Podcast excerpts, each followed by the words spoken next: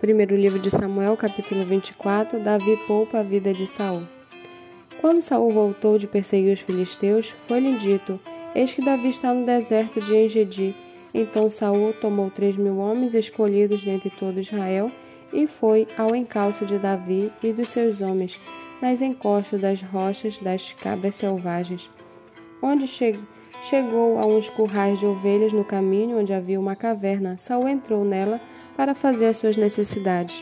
Ora, Davi e os seus homens estavam sentados no mais interior da caverna. Então eles disseram a Davi: Hoje é o dia do qual o Senhor lhe falou. Eis que eu entrego o seu inimigo nas suas mãos, e você fará com ele o que bem quiser. Davi se levantou e, sem ser notado, cortou a ponta do manto de Saul. Mas depois Davi ficou com dor no coração por ter cortado a ponta do manto de Saul e disse aos seus homens: O Senhor Deus me livre de fazer tal coisa ao meu senhor, isto é, que eu estenda a mão contra ele, pois é ungido do Senhor. Com estas palavras, Davi conteve os seus homens e não permitiu que se levantasse contra Saul.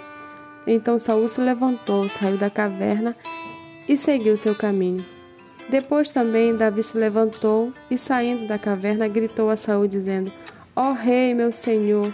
Quando Saul olhou para trás, Davi se inclinou e lhe fez reverência com o rosto em terra. E Davi disse a Saul: Por que o Senhor dá atenção às palavras dos que dizem que Davi lhe quer lhe fazer mal? Eis que hoje o meu Senhor pôde ver com os seus próprios olhos que o Senhor Deus o pôs nas minhas mãos nesta caverna. E alguns disseram que eu deveria matá-lo. Mas eu o poupei, porque disse: Não estenderei a mão contra o meu senhor, pois é ungido de Deus. Veja, meu pai, veja aqui na minha mão a ponta do seu manto. Por eu haver cortado a ponta do seu manto sem matá-lo, reconheça e veja que não há em mim nem mal, nem rebeldia. Nunca pequei contra o rei, ainda que ele esteja à caça da minha vida para tirá-la de mim. Que o Senhor Deus julgue entre nós dois e me vingue, ó, e me vingue do rei. Porém, não estenderei a minha mão contra o rei. Como o provérbio dos antigos diz: dos perversos procede a perversidade. Mas eu não estenderei a minha mão contra o Senhor, meu rei. Atrás de quem saiu o rei de Israel? A quem persegue? A um cão morto? A uma pulga? Que o Senhor Deus seja o meu juiz e julgue entre nós dois. Que ele examine e defenda a minha causa, me faça justiça e me livre das mãos do rei. Quando Davi acabou de falar todas essas palavras, Saul disse: É esta sua voz, meu filho Davi?